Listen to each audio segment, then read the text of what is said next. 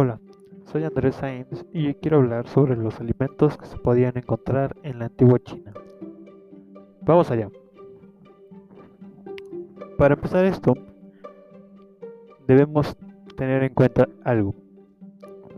Los chinos antiguos tenían una alimentación muy saludable, a pesar de que comían de todo, por ejemplo los granos, animales y sus derivados. A pesar de ello, tenían una dieta muy balanceada, a pesar de. Para empezar a hablar de sus ingredientes, debemos saber que se tiene un vasto conocimiento de su forma de alimentación.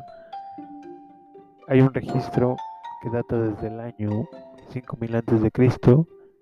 y estaremos hablando de ello, ya que los chinos desde ese entonces han avanzado y dominado su propio sistema de preparación de alimentos, sus métodos para identificar ingredientes, para hacer unas combinaciones perfectas y muy ricas, sus técnicas de cocción en varias fases, la administración de aromatizantes en múltiples fases.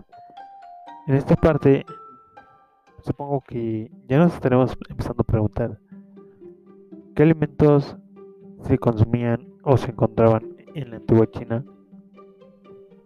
y sin más preámbulo, empecemos con los ingredientes.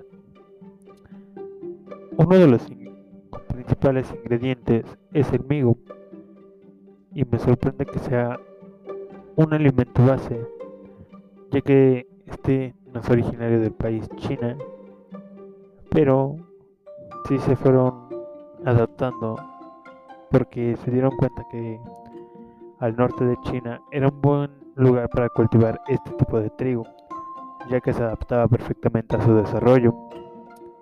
El migo yard crecía en forma silvestre en China y era utilizado como alimento principal en la temprana China. Más adelante, las gachas de migo, que eh, las gachas es un alimento de consistencia cremosa y espesa que se obtiene básicamente cociendo en agua de harina tostada en aceite, leche y caldo. Ok, las gachas de amigos siguieron siendo un alimento muy importante al norte de China y a pesar de que no es panificable, se usa para enriquecer a panes y bizcochos de hierro. Como dato, el migo no debe consumirse crudo, ya que puede resultar un tanto tóxico. El té y su historia. El té se remonta a más de 4.000 años atrás, como dato, los chinos consideran que el té es una forma exquisita de arte que requiere un muestreo. Y en su país, bueno, en su país ha convertido actualmente eh, la bebida nacional, haciendo que ellos se sientan muy orgullosos por el hecho de ser eh, o tener el origen del té. A su favor, tienen distintas técnicas de plantación, le dieron un procesamiento para llegar a hacer un té muy rico y se crearon diversas modalidades para beberlo. Pasando esto, pues se dieron a la tarea de esparcirlo por el mundo y hoy el té es una bebida que principal junto con el chocolate y el café, que son las primordiales de un lugar. Eh, siguiendo con esto, el consumo de carne.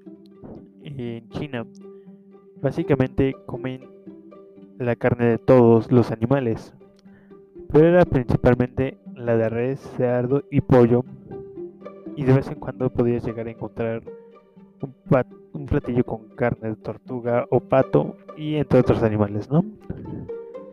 Las ovejas eh, y el ganado no eran nativos y llegaron a China desde Asia Occidental poco después. Como la carne era muy cara y debido a que los budistas no comían mucha carne, mucha gente usaba el tofu en su dieta como fuente de proteínas. Entonces ya sabemos claramente que los chinos consumían la carne pero muy limitadamente y así claramente consumían de todo Y creo que eso fue lo que nos llevó a tener esta actual pandemia 2020. Entonces, gracias chinos por consumir todo. Estaríamos disfrutando ahorita en algún lugar. Eh, el sorgo, bueno, dejando eso atrás, el sorgo se conoce como el camello de los cultivos, ya que no, este no necesita mucha agua y crece en suelos en los que otros granos no crecerían. Eh, el sorgo, eh, sus semillas son muy bajos, entonces pues es muy fácil cultivar y criar todo este tipo. Entonces, igual su acceso es para todos. Y su uso es principalmente como harina para hacer panes y todo eso, bizcochos y así. El aceite que es semejante al del maíz, pero es mucho más espeso, ya que tiene una consistencia más de cera y actualmente el sorgo se usa como cerveza. Bueno, en la producción de la cerveza. Ah, el arroz, al igual que el migo, el trigo y otros granos han sido una fuente rica de carbohidratos. Pero la historia del arroz en China se remonta a la edad de piedra, cuando se empezó a dar esto. Todos alguna vez hemos bueno, sabemos que el arroz es chino y así. cuando se empieza a cocinar este grano, se cocinaba en agua hirviendo y se usaba un tipo de vino llamado vino de arroz, y cual sigue siendo un excelente alimento en la China de hoy. El trigo. Las personas comenzaron a cultivar y comer trigo, incluso en el norte de China, los chinos antiguos se comían gachas, que las gachas ya sabemos que es un alimento cremoso y así, ¿no? Pero no solo el trigo para hacer pan. La razón principal detrás de esto es que el carbón que se usaba como combustible para hornear el pan era demasiado costoso. Inicialmente la gente importaba trigo a China desde los este de Asia y el trigo era la fuente principal de carbohidratos en China. Los fideos. Los fideos son un ingrediente esencial y básico en la cocina china, ya que es un tipo de pasta originalmente de China, hecho con masa de trigo. Eh, se empezó a hacer así de esta manera durante la dinastía Song. Y pues claramente hay diferentes tipos de pasta, pero los fideos son originales de este lugar. El tofu, eh, que no es ni más ni menos que la cuajada de frijol, también es de origen chino y está hecho de leche de soya, agua y un agente de cuajada, que pues puede ser la del frijol. Al ser rico en nutrientes, ha sido un alimento básico de la cocina china y asiática desde la antigüedad. ¿A qué me refiero al decir que este es rico en nutrientes? Tiene poca grasa, altas proteínas, eh, con bastante calcio y hierro.